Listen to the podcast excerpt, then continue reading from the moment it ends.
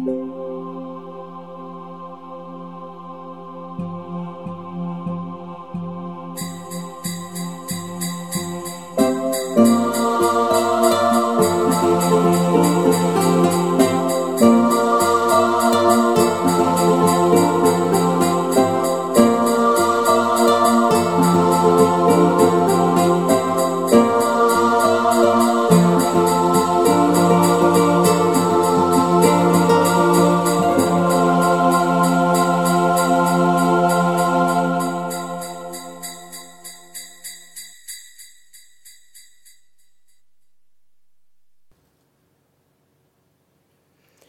Zusammen klebt es sich besser. Frau Elster, ich werde Ihnen helfen, und dafür brauchen wir keine Schere, nur die Leiter und meinen Zauberstab, sagte Puh und kletterte zu ihr aufs Dach. Und eine große Portion Glück, flüsterte Zwitschi seinen gefiederten Freunden zu. Die nickten wissend. Elsterfeder, Superkleber, ich bin euer Meister, mit diesen Worten hatte Puh den Zauberstab geschwungen. Dumm gelaufen, sagte Willi, denn irgendwas war hier offensichtlich gründlich schief gegangen. Zwitschi wusste es weitaus schöner zu sagen. Mann, das war ein echtes Beben. Ich sah unseren Puh soeben sich von seinem Dach erheben und hinauf zum Schornstein schweben. Dort blieb er dann neben der verdutzten Elster kleben, kann jetzt an den Plänen weben für sein künftiges Wichtelleben, ob's besser wäre anzustreben, den Zauberstab bald aufzugeben. Willi ließ die Schere auf und zuklappen. Nein, nicht die Schere, schrie Puh. Das ist meine Lieblingshose. Der darf auf keinen Fall was passieren. Der Kauz ließ die Schere wieder sinken. Da hatten sich ja zwei gefunden. Und was schlägst du stattdessen vor? fragte er den Wichtel. Einer von euch fliegt zu Wuschel, der soll uns aus dieser misslichen Lage befreien. Die anderen holen uns eine warme Decke, damit wir es hier uns ein bisschen gemütlich machen können, erwiderte der Wichtel. So ein Aufwand, um ein paar alberne Federn und eine dumme Hose zu retten, brummte der Fuchs und sah Paul Kautz hinterher, der sofort losgeflogen war ohne ein Wort zu verlieren.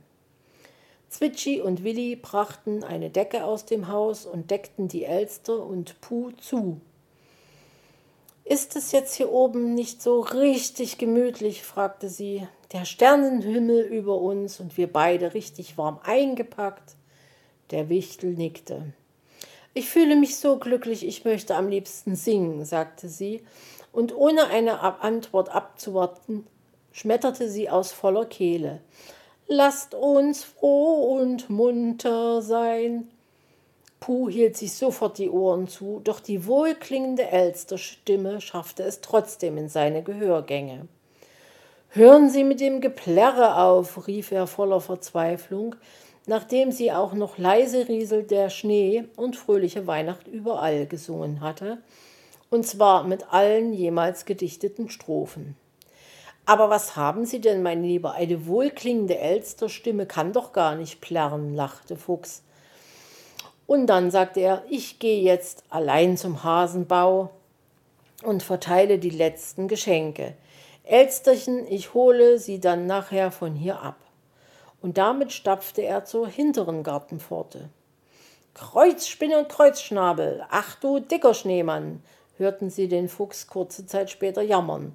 Siehste, Zwitschi, und meine Falle funktioniert doch, sagte Willi Kautz triumphierend, während sich der Fuchs mühsam aus der Schlinge befreite.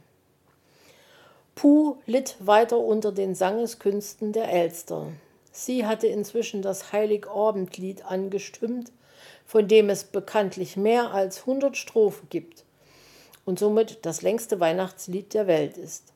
Nach dem zwölften Trala, Tralala fasste er einen ziemlich waghalsigen Plan.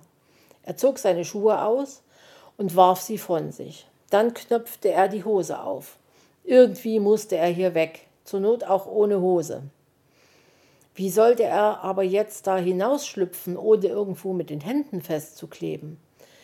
Hallo Puh, rief es da von unten. Na, was hast du wieder angestellt? Wuschel, war der Wichtel erleichtert.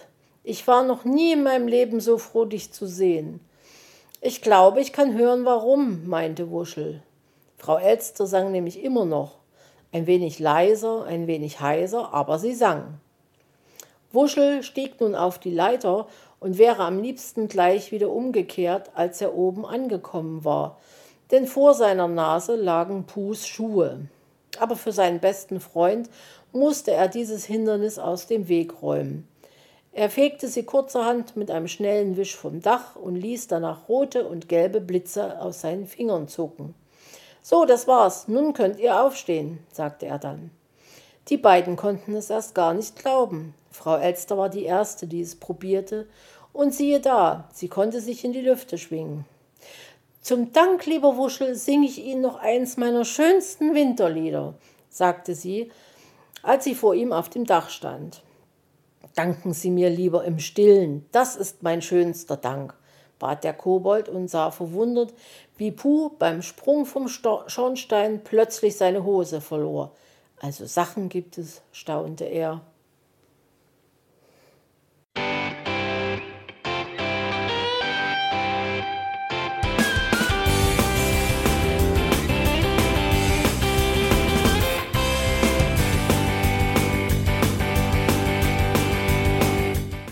Das war Irgendwasser von Blinzeln. Wenn du uns kontaktieren möchtest, dann kannst du das gerne tun per E-Mail an podcast.blinzeln.org oder über unser Kontaktformular www.blinzeln.org. Blinzeln schreibt man in unserem Fall immer mit einem D in der Mitte. Wenn du möchtest, kannst du uns sehr gerne auch einen Audiobeitrag auf unseren Podcast Anrufbeantworter sprechen. Der hat in Deutschland die Telefonnummer 05165 439 461. Und wenn du uns aus dem Ausland anrufen möchtest, dann ersetze einfach die erste 0 gegen die 0049 für Deutschland. Wir bedanken uns für dein Interesse und freuen uns schon darauf, wenn du auch beim nächsten Mal wieder mit dabei bist.